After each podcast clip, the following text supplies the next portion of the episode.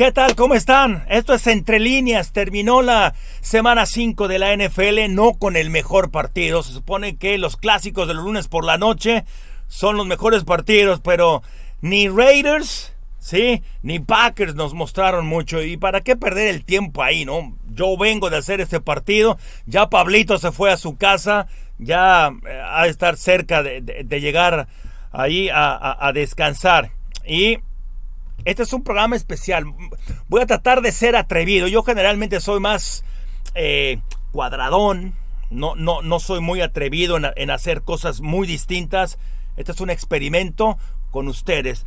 Se los advertí en Twitter o ahora en Next de que iba a ser algo eh, distinto. A ver si les gusta. Yo soy metalero, aunque me parezco más a Rob Halford que a otros, ¿no? Hay metaleros que pueden ser pelones. Bueno, es un golpe de realidad este fin de semana para muchos equipos en la NFL y voy a explicar el por qué puede ser golpe de realidad positivo o negativo. Vamos a hacer la comparación de la NFL con el heavy metal. Explico rapidito. Es cómo le han hecho entrenadores en jefe en el desarrollo con sus corebacks.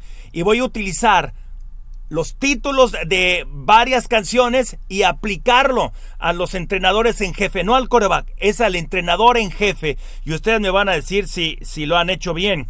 Igual, rápido, la explicación de, de America's Game en la reseña del de el, libro de la semana. Es un libro que vale la pena comprarlo. Es, es, la Biblia del, del fútbol americano porque vas a aprender muchas cosas. Igual, Caleb Williams es el mejor coreback en mucho tiempo. Me atrevo a decir que puede ser como un Trevor Lawrence. Y ya vimos lo que hizo Trevor Lawrence el domingo pasado. Cuando tienes un buen quarterback, las cosas que puedes hacer. Y voy a cerrar con. Ah, y la comparación es: Caleb Williams es Eli o Peyton Manning. Ahí piénselo tantito, ¿por qué lo estoy comparando con ellos dos? Tal vez entiendan la idea ahora, pero la voy a explicar y cerrar con la entrevista de la semana con un mexicano que quiere ser entrenador en la NFL y está cerca. Por ahora está trabajando con niños, pero está trabajando rumbo a estar con los Rams y por supuesto el fantasy. Lalo está listo. El fútbol americano y el tenis entre líneas. ¿Y tú? ¿Estás listo? Empecemos ya con golpe de realidad. El equipo de San Francisco, no hay duda, es el mejor equipo. Primero, porque tiene un excelente gerente general que trabaja en combinación con su entrenador en jefe.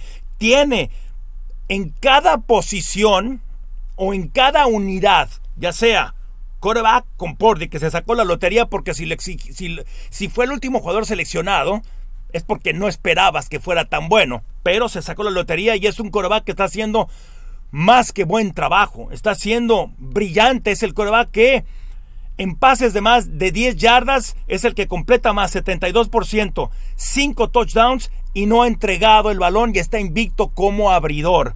Luego, Corredores igual, receptores, ala cerrada, línea ofensiva y si te vas a la defensiva igual, frontales, linebackers y perímetro. Tiene brillantes jugadores. Ya en esa es una ventaja lo que tiene Kyle Shanahan, pero es como en la vida, el fútbol americano no es el tener buenas cartas, es jugar bien con las cartas que tienes. Y este equipo con Mike Shanahan hace dos cosas muy bien. Puede ganar a la antigüita o puede ganar a la moderna. qué me refiero con la antigüita? 42 acarreos. 42 veces corrió con el balón y no los pudieron detener.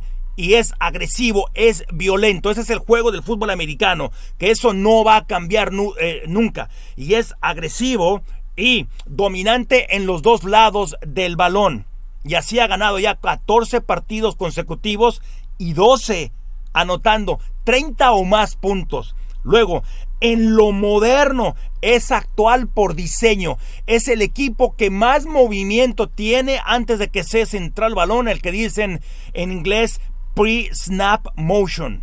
Es un equipo que siempre está tratando de poner en jaque a las defensivas rivales. ¿Qué va a hacer?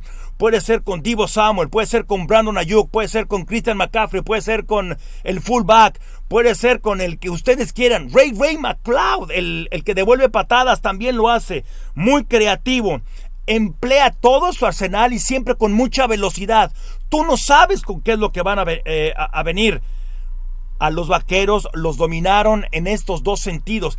15 minutos más en tiempo de posesión. Fue increíble. Y luego, eh, Brock Purdy hizo lanzamientos, hizo pases que no fueron por diseño, sino por el, por el talento que él tiene. El pase con Brandon Ayuk de 17 yardas que lo borran por un castigo. Siguiente jugada, tercera y 14, el pase a Divo Samuel. Eso no fue por diseño. Una jugada que no fue rota, pero sí que lo vio desmarcado y el pase que le pone.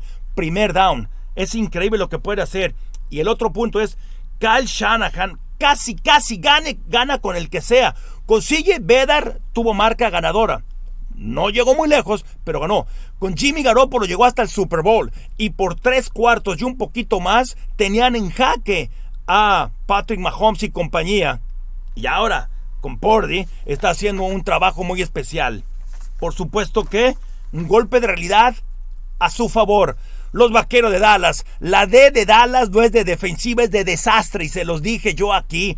Esa defensiva sí es buena, pero contra los hermanos Jones, Mac y Daniel Jones. Contra Josh Dove y perdieron. Contra Zach Wilson. Y si ese equipo de los Jets hubiera corrido más, hubieran empleado lo que le hicieron ahora a los Broncos de Denver, otra cosa hubiera sido. Es ya eh, recurrente lo que está pasando con el equipo de los vaqueros. No están ganando los partidos importantes. Este era un partido bien importante. No era un examen semestral, era un examen bimestral, pero ni siquiera pudieron competir. Fue lamentable. Es una ofensiva predecible. Es una ofensiva que no utiliza movimiento. Lo que hablábamos de los equipos modernos como San Francisco es, es es increíble que no quieran confundir al rival. Tenían a Kellen Clevens el año pasado número uno en, zona roja, número uno en puntos, y dijeron que no, fue el chivo expiatorio, y ahora pueden pagar el precio. El próximo lunes se van a estar enfrentando a los Chargers. No crea confusión desde que se alinean.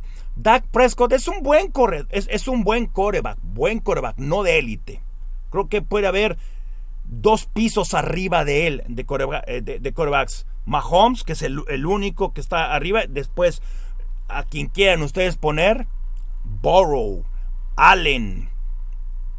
Y en un nivel más abajo debería de estar él. Dak Prescott contra equipos que han estado en postemporada. Estos Niners van a estar en postemporada.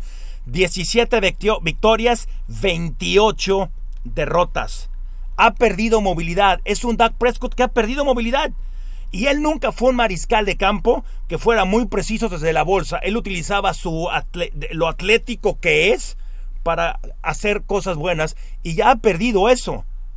Ya no tiene las mismas piernas de antes. 13 series tuvieron contra San Francisco y solamente 7 jugadas se tuvieron en terreno del rival. Cero posesiones en zona roja. Si antes estaban mal porque no, no, no, sacaban touchdown, no anotaban touchdown cuando estaban dentro de la yarda 20 del rival, ahora fue peor porque ni siquiera pudieron llegar. Eso, e, e, eso es lamentable y esto es, es, un dato que lo daba Rick Ryan en, Get Up esta mañana. En primer down, tú ahí vas a ganar los partidos. Es más significativo, y esto es en el libro em, Finding the Winning Edge de, de Bill Walsh, otro libro del cual vamos a hablar más adelante. Winning, Finding the Winning Edge de Bill Walsh. Brian Billick habla también ahí. El primer down es más significativo que el tercer down. Sí, unos dirán, no, Lalo, el tercer down, ahí es cuando sigue la posesión o no. Pero en primer down, si tú tienes como los Cabos el domingo 1.9 yardas en promedio, estás en problemas. Estás en problemas. Porque probablemente para, eh, eh, en tercer down es tercer y largo. Entonces, si tú en primer down consigues 4 5 yardas, ya avanzaste. Kellen Moore los, vaqueros han perdido varios elementos que han estado en el, en, como asistentes de sus entrenadores. Sean Payton estuvo aquí, fue asistente de Bill Parcells. Kellen Moore. Se va a hablar de Kellen Moore en el futuro. Con los Chargers está brillando a la ofensiva, pero el problema que no puede ir más allá él porque él no es el entrenador en jefe. Esto es Brandon Staley. Pero es, mejor entrenador de lo que muchos pueden creer. Otro toque, otro golpe de realidad. Los Jets fueron a callar bocas a Sean Payton.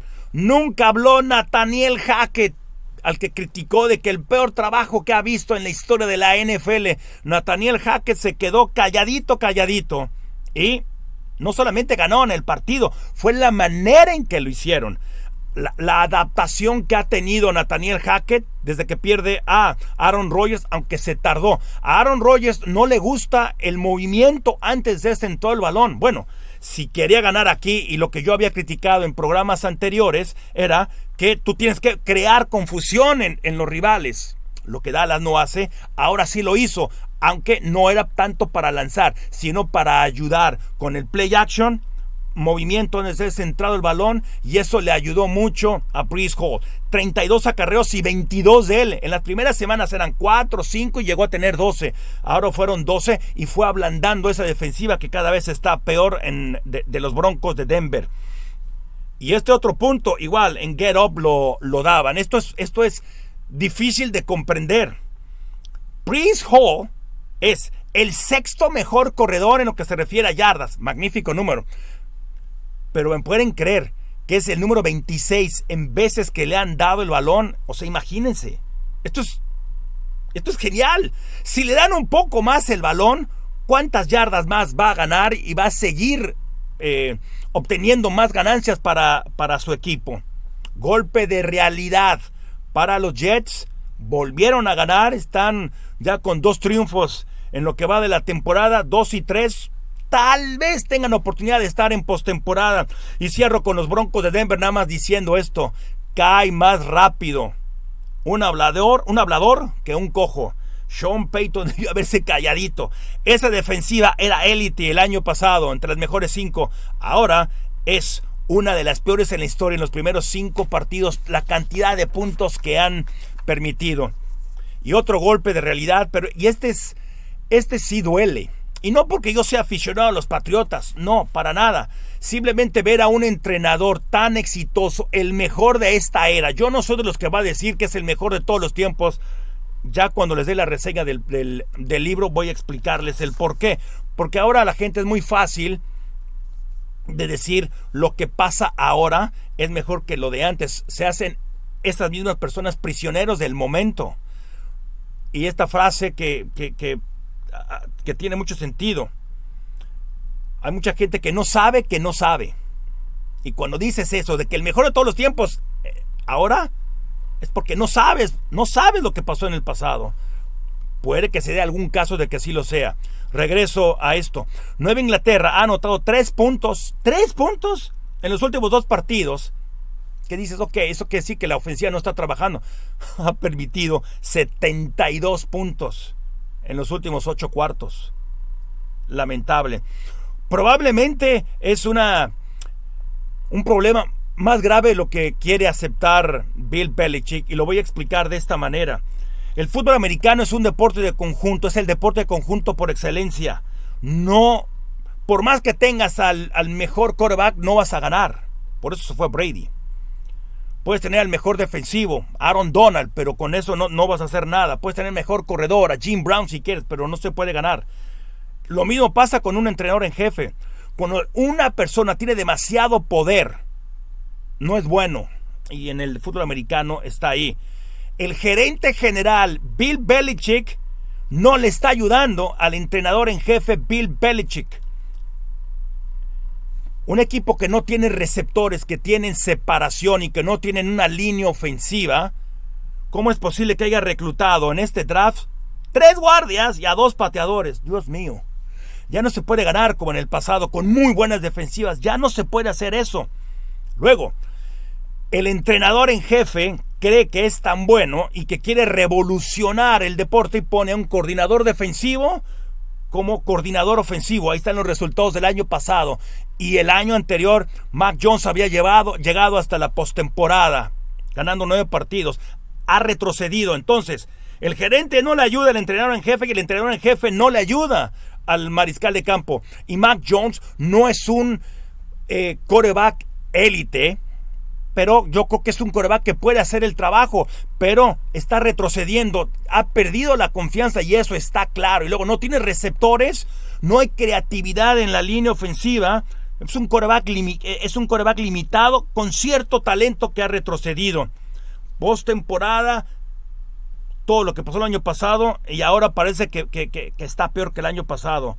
No saben seleccionar, y voy a esto, si la defensiva de los Vaqueros es predecible, creo que la ofensiva de los Patriotas es anticuada. No reta a nadie. Y este es un golpe de realidad para Belichick y para el dueño. Yo creo que el señor Robert Kraft tiene que hacer algo. No es despedirlo, eso, eso es muy fácil decirlo. Pero tú no puedes despedir a Bill Belichick. Tienes que darle una oportunidad y sembrarle la duda y decirle, oye, no estás haciendo bien lo que ya expliqué y necesita un gerente general ahí. Y tal vez cuando los Raiders despidan a Josh McDaniels, que se venga aquí, lo necesita. McDaniels lo necesita y McDaniels necesita a Bill Belichick. Y bueno, con esto llegamos a la parte interesante del programa en donde quiero ser atrevido es la importancia del saber desarrollar a los corebacks, sobre todo cuando son corebacks jóvenes. Y aquí es el comparar corebacks, entrenador en jefe, con la música, con el heavy metal. ¿sí? Todos quieren en este deporte ser campeón, es decir, tocar el cielo, llegar a ser el mejor, pensar en como dirían los eh, eh, diría Guns N' Roses, knock knock on heaven's door. Es muy fácil soñar. ¿Sí? Pero la realidad es muy difícil y ahí es donde les puedo decir, mm, utilizando al mismo grupo, es Welcome to the Jungle. ¿sí? El mundo no es fácil. Todo el mundo te va a querer ganar, meter el pie, ponerte obstáculos. Y es muy difícil, ¿sí? Cuando no sabes trabajar o no tienes al coreback, poder hacer las cosas. Y pocos hacen su trabajo. ¿Se acuerdan de Bon Scott? Antes de que nos dejara y falleciera. It's a long way to the top if you want to rock and roll. Solamente los que hacen su trabajo, los que están dispuestos a hacer sacrificios, son los que van a llegar. Y aquí es donde viene ya la explicación completa. Si te gusta Metallica, conoces perfectamente, este es un cover, no es una canción de Metallica, pero es la canción de So Fucking What, y perdón por el lenguaje. Pero este, esta le queda así como al niño al dedo. Y es alguien del que ya hablé. Bill Belichick. Él cree que es superior a todos y que él puede hacer el trabajo de varios, de gerente general, de coordinador ofensivo haciéndolo defensivo y de que puede enseñar a un coreback que está limitado y que lo está haciendo retroceder. No hay adaptación y la necedad. Cuando estás equivocado, te va mal. La maestría en tercología la que yo siempre le aplico a Roberto Abramovich, a mi buen amigo, cuando tú eres terco pero tienes razón, te va a ir bien. Pero cuando tú eres terco y estás equivocado, te estás hundiendo. Y el maestro Bill Belichick se está hundiendo. La radio era muy importante, era, era, era el único medio antes de que yo naciera, tampoco soy tan viejo, ¿sí? Pero cuando surgió MTV, surgió una canción de Video Kill the Radio Star. Escuche, esta no es heavy metal, es bien fresa esa canción, pero tiene mucha razón. Y de Video Kill the Radio Star, Bill Belichick, la creatividad de otros entrenadores, Reed, McVay, McDaniel, eh, todos estos están matando a Bill Belichick, están, están, están disminuyendo su leyenda. ¿Les gustan Black Sabbath? Fly High Again de Black Sabbath o con Ozzy Osbourne, ¿no? Que es un poco más hacia acá. ¿A qué me refiero con esto? Es, hay quienes creen que su coreback merece ganar 40 millones de dólares. Jerry Jones. ¿Qué se fumó Jerry Jones? Pagarle 40 millones de dólares en un coreback que desde su primer año ha ido retrocediendo. No gana el partido importante. El domingo pasado fue San Francisco mejor equipo que Dallas. El problema no fue Dak Prescott, fue parte del problema. Más allá de las tres intercepciones, las últimas dos fue porque ya estaba forzado a hacer las cosas, pero el partido ya estaba decidido. Fly high again, Jerry. Igual le, puedes aplicar una que es una triste realidad también de Metallica. Sad but true. Triste, pero es verdad.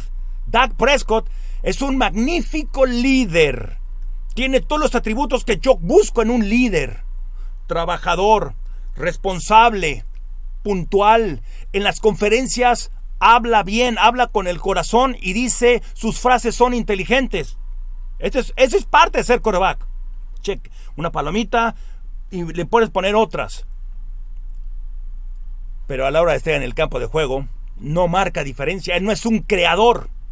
Y Jerry Jones, la que se fumó, volando alto. Fly high again.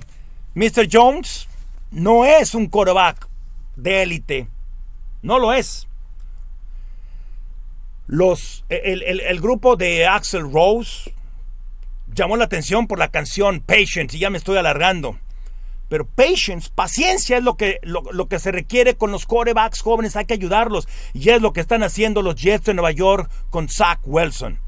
Muchos después de la primera semana lo crucificaban, decían que Zach, eh, Wilson era el problema. Zach Wilson no es el problema.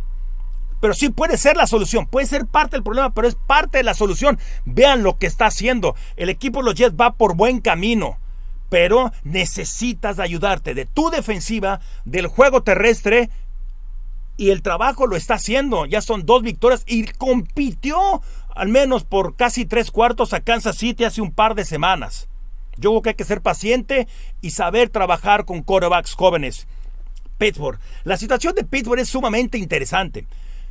Matt Canada ha fallado durante tres años, pero también Mike Tomlin no ha podido alegrar la línea ofensiva a pesar de que tiene buenos receptores y ya se han ido varios de ellos, pero siempre encuentran en el draft buenos receptores tienen muy buenos corredores, tiene una excelente defensiva. Ayer ganaron gracias a su defensiva.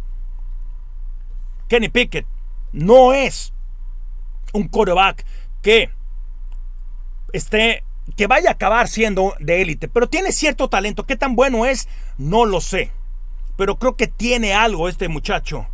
Pero aquí más que de Pickett es la situación con Canadá y Joe Elliott, Phil Cohen,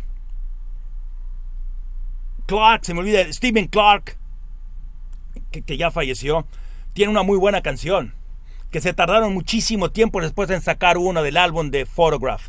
Es Hysteria. Eso es lo que pasa en Pittsburgh. No sé qué es lo que van a hacer con Matt Canada, pero yo creo que tienen que hacer algún cambio. Pueden ganar corriendo y pueden ganar con esa defensiva. Por ahora son los líderes de, de su división.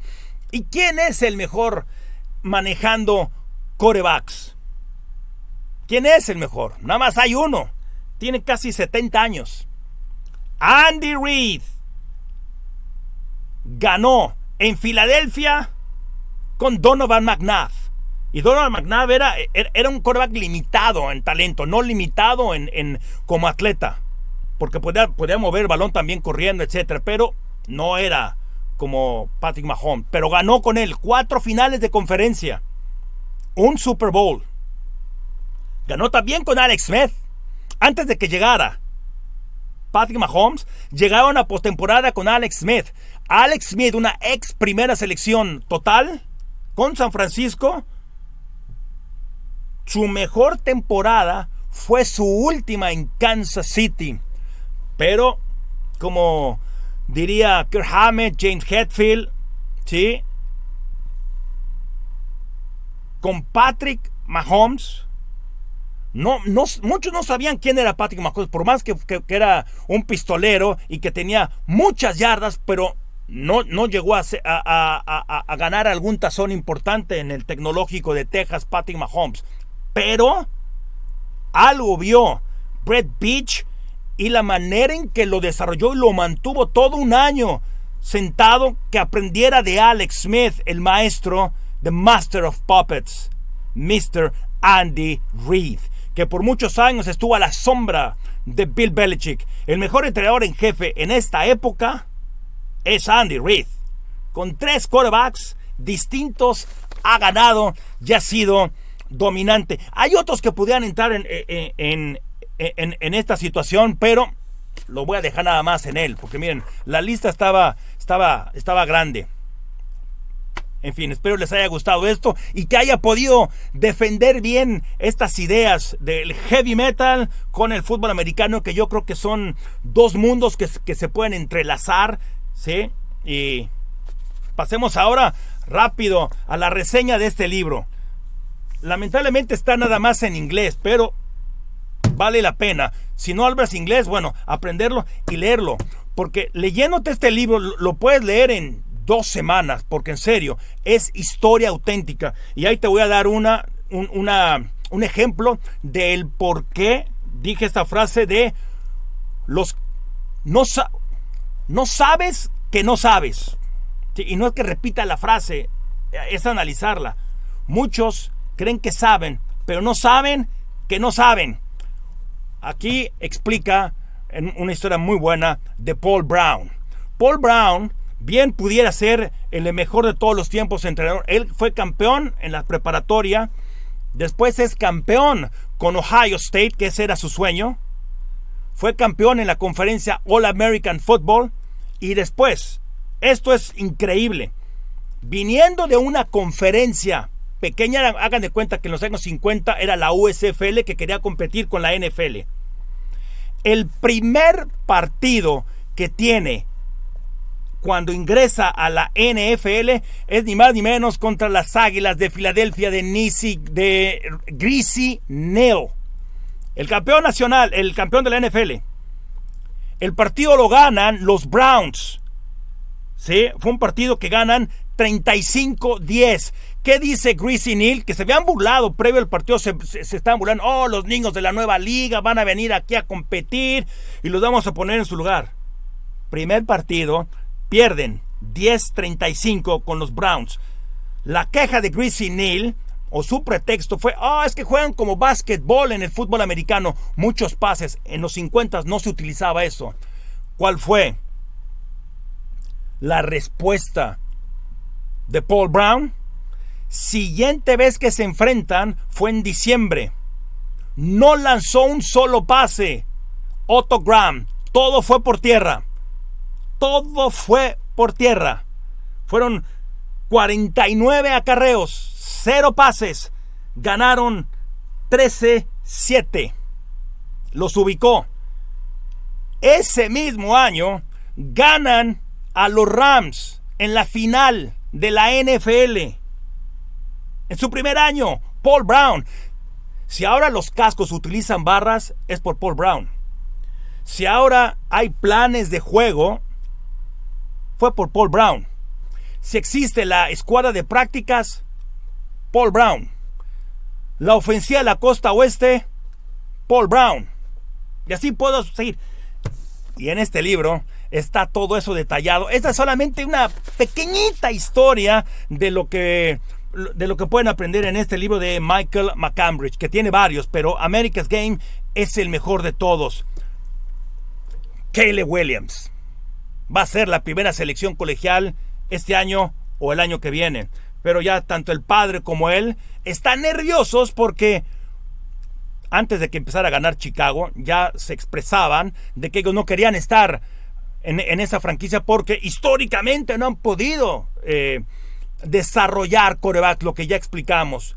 Y ahora, con la nueva regla desde hace unos años atrás, hace un par de años, de el NIL, en donde los jugadores NIL, en donde los jugadores ya pueden recibir dinero, Caleb Williams está por arriba de los 8 millones de dólares jugando para USC. No necesita dinero. No necesita ganar 8 este año y 8 millones al año, el año que viene es un poco menos de lo que va a ganar siendo la primera selección colegial de Chicago o de Arizona y él no está contento con eso. Entonces, él tiene esa ventaja y por eso decía, va a ser Eli o va a ser Peyton Manning. Y puede ser los dos. Puede ser Eli que presione al equipo que lo seleccione, si es Chicago, o el equipo que él no quiere llegar y jugar, lo, puede presionar para que lo cambien a, a otro equipo.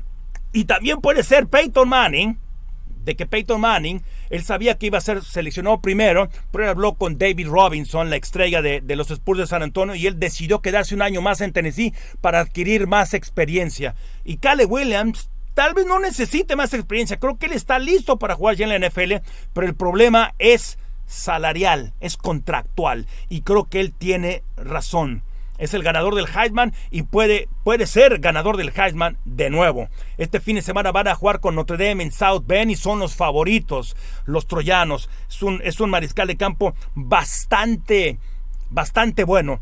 Es, muy, es del estilo de Patrick Mahomes en colegial. Ya cuando pase al profesionalismo, no sé qué tanto vaya a poder eh, adaptarse a eso. Y cierro con esto es tan importante ser buen jugador como a dónde caes. Muchas carreras, y no nada más de corebacks, se han truncado, se han limitado o han terminado antes por el equipo a donde llegas, ya sea por el entrenador jefe, por el dueño, por los coordinadores o porque no tienes talento a tu alrededor. Es bien importante en dónde llegas y Caleb Williams necesita llegar así como Mahomes o como o como Justin Herbert, ¿no? A un buen equipo y con un buen entrenador que lo sepa desarrollar. Hay gente como Joe Burrow que de Zach Taylor, yo no sé qué tan buen entrenador es. Sí sé que Joe Burrow es un fuera de serie. Y que, por lo bueno que es, pudo llevar este equipo muy rápido hasta el Super Bowl. No solamente a postemporada, sino al Super Bowl. De, de Zach Taylor yo tengo mis dudas. No de Caleb Williams. Caleb Williams es un jugador sumamente exitoso.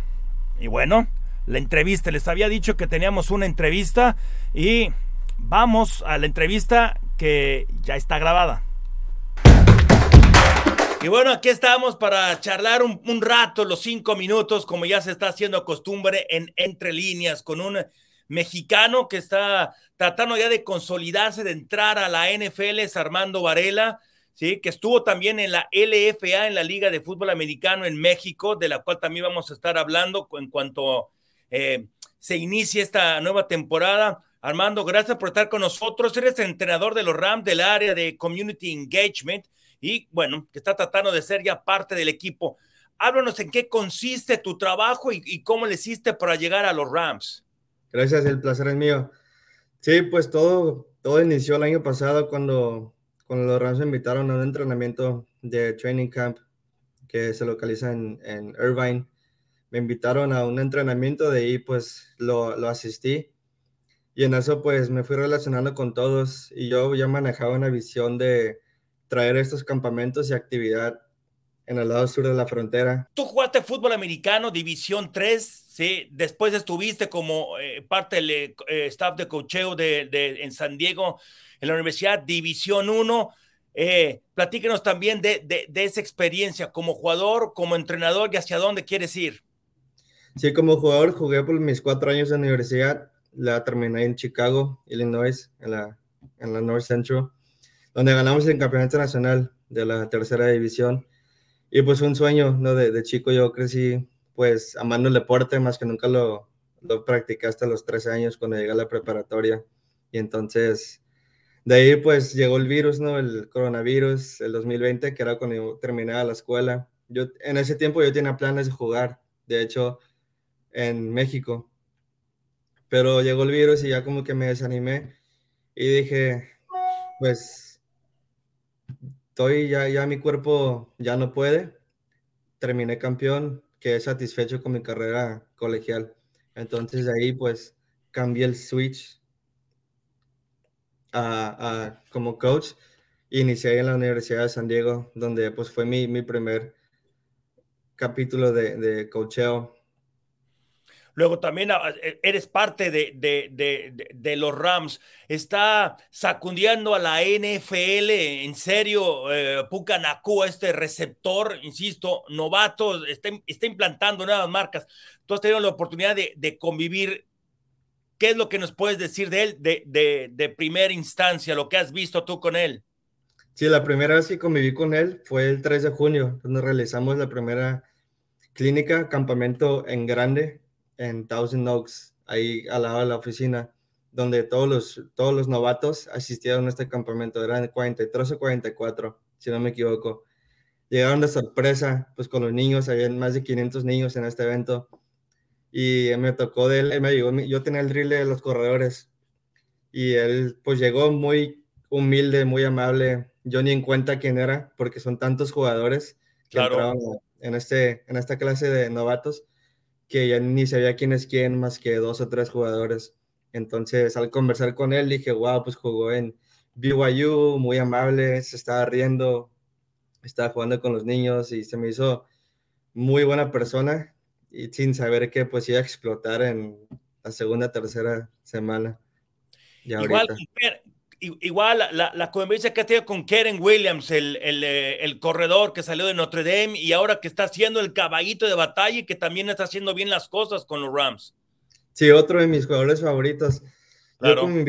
Yo conviví, con él cuando fuimos a, a la Ciudad de México, allá las, cuando realizamos las clínicas, él fue con nosotros y trabajé con él pues casi todos los días, en, pues convivimos, salimos a comer a los restaurantes, teníamos, fuimos a probar nueva comida, le enseñé un poco pues de cómo, cómo comer tacos y todo eso, cómo agarrarlo pues con los tres dedos y, y así. Y de ahí pues nos, nos hicimos amigos y, igual que, que el Puka Nakua, que no hubiera sabido que, que, él también iba a explotar. Sí, los dos, eh, extraordinario trabajo. Y, ya para cerrar, ¿cuál es el siguiente punto en, eh, en tu carrera hacia tratar de, de, ser ya entrenador en la NFL? Mi siguiente objetivo, pues, es, es ser entrenador en, en, pues, en un equipo principal, ¿no? Sea con aquí en Los Ángeles o uno de los 32 equipos de la NFL. Es seguirle dando y, pues, primero a Dios todo salga bien. Y más que nada, pues, mantener mi visión y mi ética de trabajo que pues está en la sangre y no tengo duda que si la oportunidad se presenta, mm, quien me la dé no se va a arrepentir. Perfecto. Mucha suerte, Armando, y ahí estaremos en contacto y siguiendo tu carrera. Sí, gracias. Armando Varela no es primo mío, no es familiar mío, simplemente es un mexicano que desde la preparatoria, también la universidad y en el profesionalismo, como lo, platicaba él mismo, jugando en la LFA.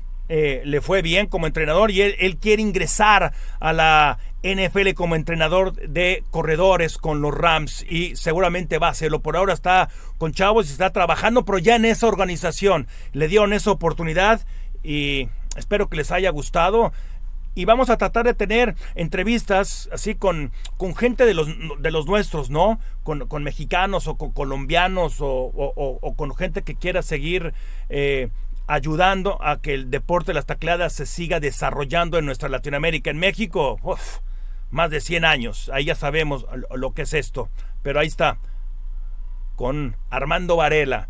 Y para cerrar, tenemos que cerrar con broche de oro en este programa que ha sido un poco más largo, pero creo que si ya llegaste hasta aquí es porque te convencí que el heavy metal y la NFL se pueden combinar. Y hablando de combinaciones, le damos la bienvenida a Cats para hablar un poco de los waivers, Cats. Sigues despierto, no, no te aburrí con, con, lo de heavy metal. de, hecho, de hecho, yo quiero jugar tantito a lo de heavy metal, a ver si me permites. Ah, dale, dale, antes del fantasy. Yo para Andy Reid diría eh, que la canción que describe su relación con Patrick Mahomes de heavy metal es Ace of Spades de Motorhead. Ah, a mí, wow. Esa es la que me gustaría a mí, para, para Patrick Mahomes y Andy Reid, ¿no? Es tu, es de espadas ahí.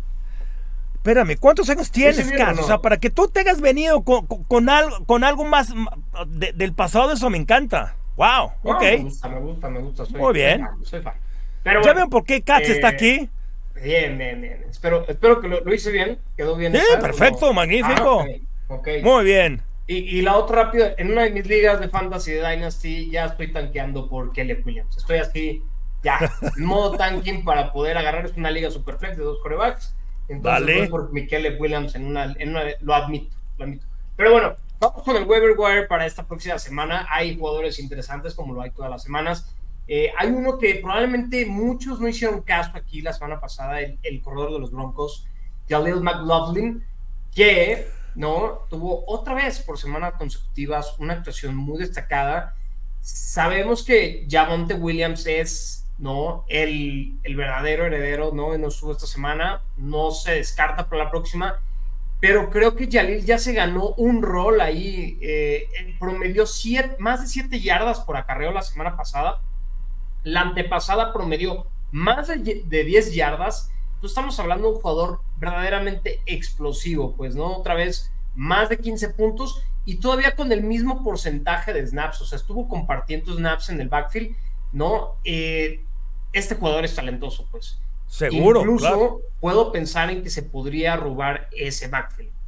En la posición de corredor ahí me quedo con también con Emari de mercado.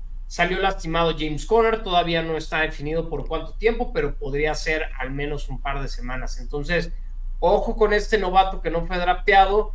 Eh, creo que también se pueden venir buenas cosas en términos de volumen, también porque Keonta Ingram, el otro corredor, de los Cardinals tiene una lesión ahí en el cuello. Entonces, básicamente por matemáticas y de descartar, tienes ¿no? que...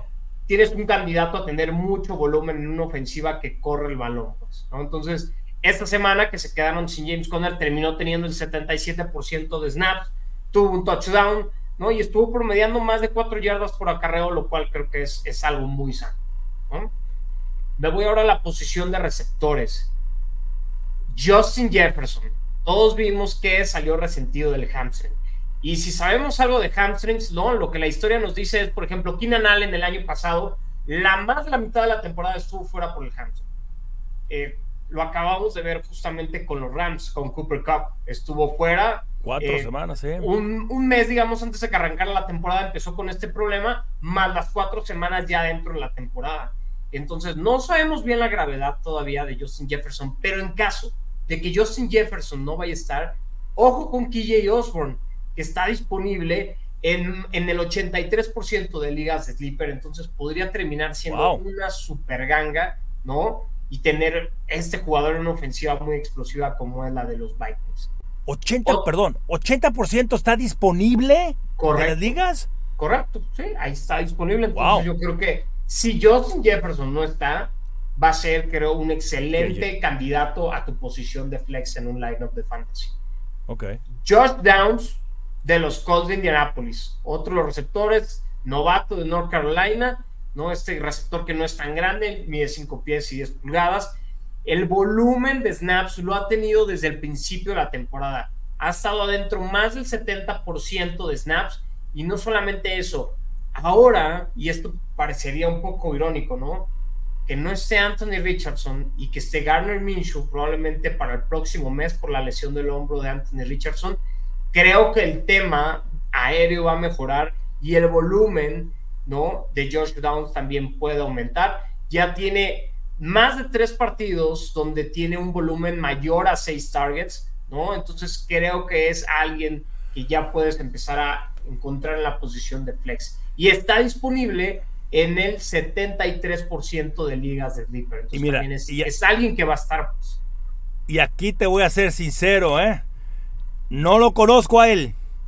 O sea, aquí ya me sorprendiste con eso y, me gusta lo que dices porque con Garner Minshew y lo que está haciendo Shane Staken, no es, eh, eh, de los entrenadores que, está haciendo inteligente y arriesgado en la manera que está utilizando a, sus elementos, sobre todo a, Richardson y, estoy de acuerdo contigo. Creo que, Staken le, va, a abrir más la ofensiva con, con, uh, con Minshew. Ok. Y atención con este receptor porque te digo, yo no lo conocía. No, no, no. Es, era un buen prospecto, un buen prospecto eh, desde el draft. Después tenemos a Rashid Rice, otro de los prospectos, este receptor de SMU. Eh, eh, ha sido en mis consentidos desde la pretemporada en términos de fantasy. Yo lo que he prometido con él durante toda la temporada es que de la segunda mitad de la temporada en adelante, y creo que ya lo había mencionado en este espacio, ojo, él va a ser muy relevante y ya lo empieza a hacer, su porcentaje de snaps ha aumentado, ¿no? La manera en que lo está buscando Patrick Mahomes también, y sobre todo es que no está emergiendo ningún otro de los receptores. Sí, no este hay. Y, y, Rashid Rice lo ha hecho bien, viene de cinco targets, cuatro recepciones, un touchdown en esta última semana ante los Vikings y esto creo que va a seguir esta tendencia. Rashid Rice se podría terminar consolidando como el receptor número uno. Y ojo, si este jueves por la noche contra Denver los Chiefs no cuentan con Travis Kelsey, porque también no me, no me, eh, me parecería tan extraño que tal vez no jugara por el tema del tobillo, ¿no? Y lo que mostró a pesar de que continuó jugando por un tema de, simplemente protegerlo. Eh, sí, estaba caliente. Rashid Rice eh, es el receptor también que tiene el tamaño prototipo del receptor, ¿no? Porque el otro ni Sky Moore ni Kadarius Stoney tienen ese tamaño en, este equipo. Entonces, ojo con Rashid Rice, podría terminar ganándole su liga en esta ofensiva Y lo más importante, está disponible todavía en el 52% de ligas de Sleeper. O sea, es alguien que está accesible ahí, pues, que probablemente todavía lo puedes encontrar. Y este fin de semana puede ser de gran beneficio, uno, por la defensiva donde va. Y como bien dices, si Kelsey no está, Kadarius Tony se ha quedado, es la segunda oportunidad que ya tiene después de estar con los Giants, ahora acá con los Chiefs, no, no, no ha retomado lo que se esperaba de él.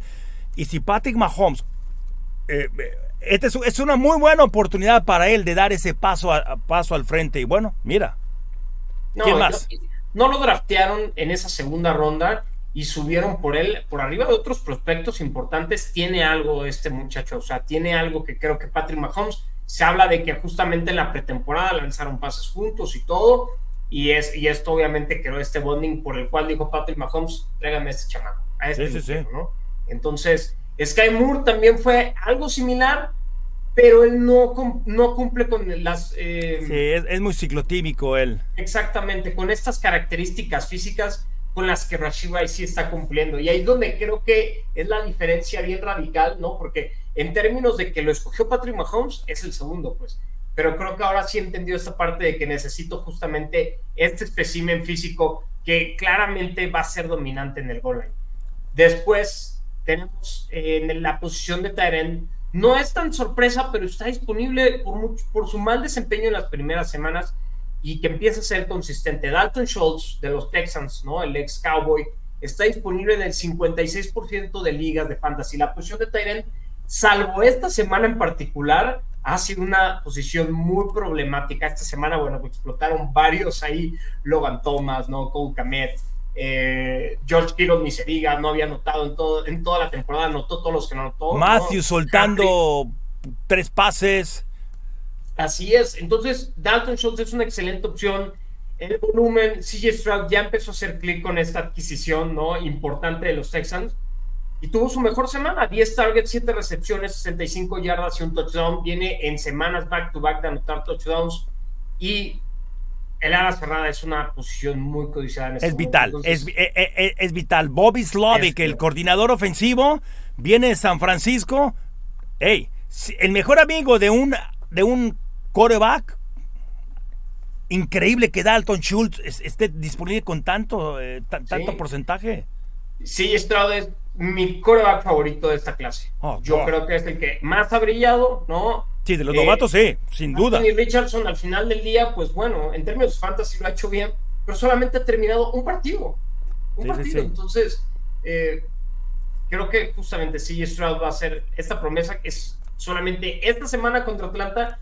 No logró los 20 puntos sí, Stroud, por cierto, pero todas las demás sí lo hizo. Y no solamente eso, ¿no? Puso su, equipo en posición de ganar, que eso es lo que me gustó de C. Stroud, ¿no? Ya no quedó en él, obviamente vino este drive de claro. Reader para que patearan el gol de campo y vencieran, pero C. Stroud hizo su trabajo, pues. Seguro. Y eso creo que es lo importante justamente a destacar del novato. Perfecto. Es Mark Andrews, yo dije Andrews. Mark Andrews. Sí, el, el ala de, los Ravens. Mark Andrews explotó también, correcto. Sí, sí, sí, por supuesto. Su, primer touchdown de la temporada, si no me equivoco, también, ¿no? Así es. ¿Alguna otra posición o ahí quedamos? Ahí quedamos, ¿no? Ya sus tight sus wide receivers, ¿no? Obviamente, ya lo dijimos ahorita, CG Stroud si está disponible para los que tenían Anthony Richardson, ¿no? Que ya no tendría por qué estar disponible CG Stroud, eh, pero puede ser justamente quien pudiera llegar a parchar esa posición de coreback en el caso de que te haya pasado lo de Anthony Richardson, que está disponible en un 18% en las ligas. Alguien ya nos escuchó aquí la semana pasada. Perfecto.